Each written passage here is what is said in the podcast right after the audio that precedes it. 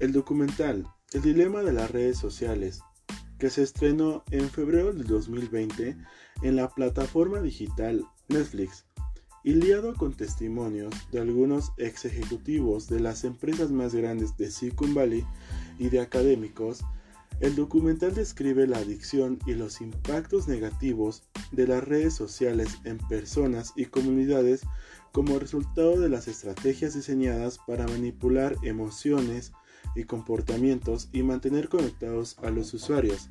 Estas grandes empresas tienen el objetivo de acaparar el tiempo de las personas, una moneda valiosa para empresas, políticos, organizaciones o países que quieren vender productos o ideas a audiencias vulnerables a través de las plataformas digitales como son Facebook, Twitter, Google, YouTube, entre otras. En un apartado del documental dice una frase, si no pagas por el producto, el producto eres tú. Bueno, según los entrevistados, del documental El dilema de las redes sociales, el estadounidense y sus colegas jefes ejecutivos ganan dinero con el tiempo. Explica que cuantas horas más pase el usuario conectado en sus redes sociales, más información detallada sobre los hábitos, gustos, características de consumo, ya que estos usuarios se les puede ofrecer desde marcas de cosméticos y universidades hasta políticos y gobiernos que pagan millones de dólares por mostrar sus productos o ideas a audiencias que estén dispuestas a participar.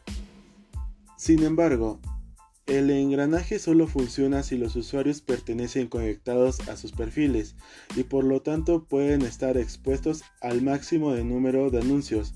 A menudo, según el documental eso sucede a cualquier precio. Herramientas diseñadas para engancharlos y manipularlos.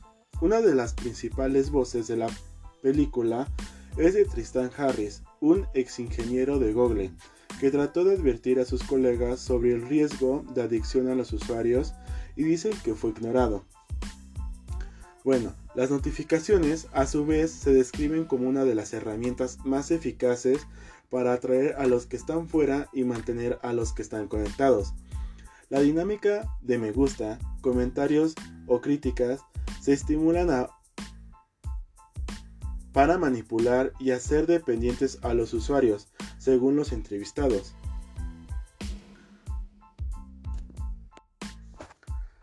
Falsas recompensas.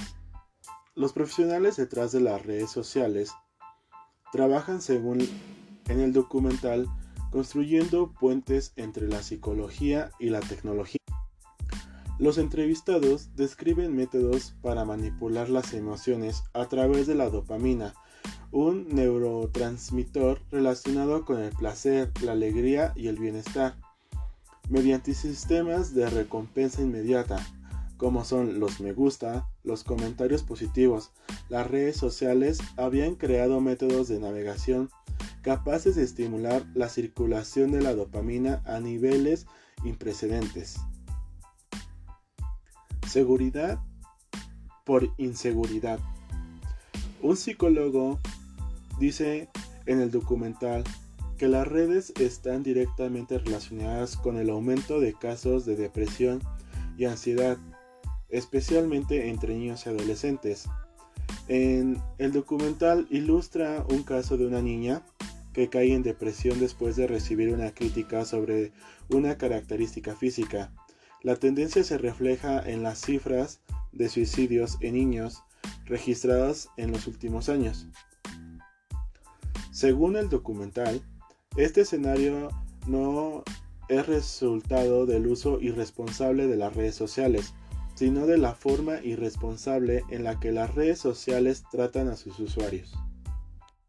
En el documental también comentan que las noticias falsas se propagan seis veces más rápido que las verdaderas. Eh, las frases los da un publicado de la Universidad de MIT en Estados Unidos.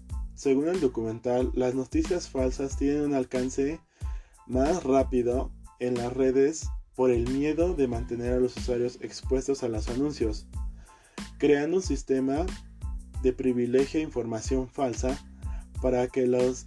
Ah, a ver.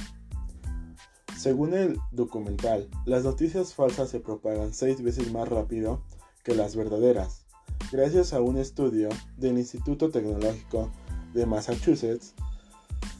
En Estados Unidos, las noticias falsas tienen un alcance ampliado en las redes sociales gracias al miedo de mantener a los usuarios expuestos a los anuncios, creando un sistema de privilegia a la información falsa, porque la información falsa rinde más dinero a las empresas que la verdad, dice uno de los entrevistados. Así dando más ganancias a las empresas.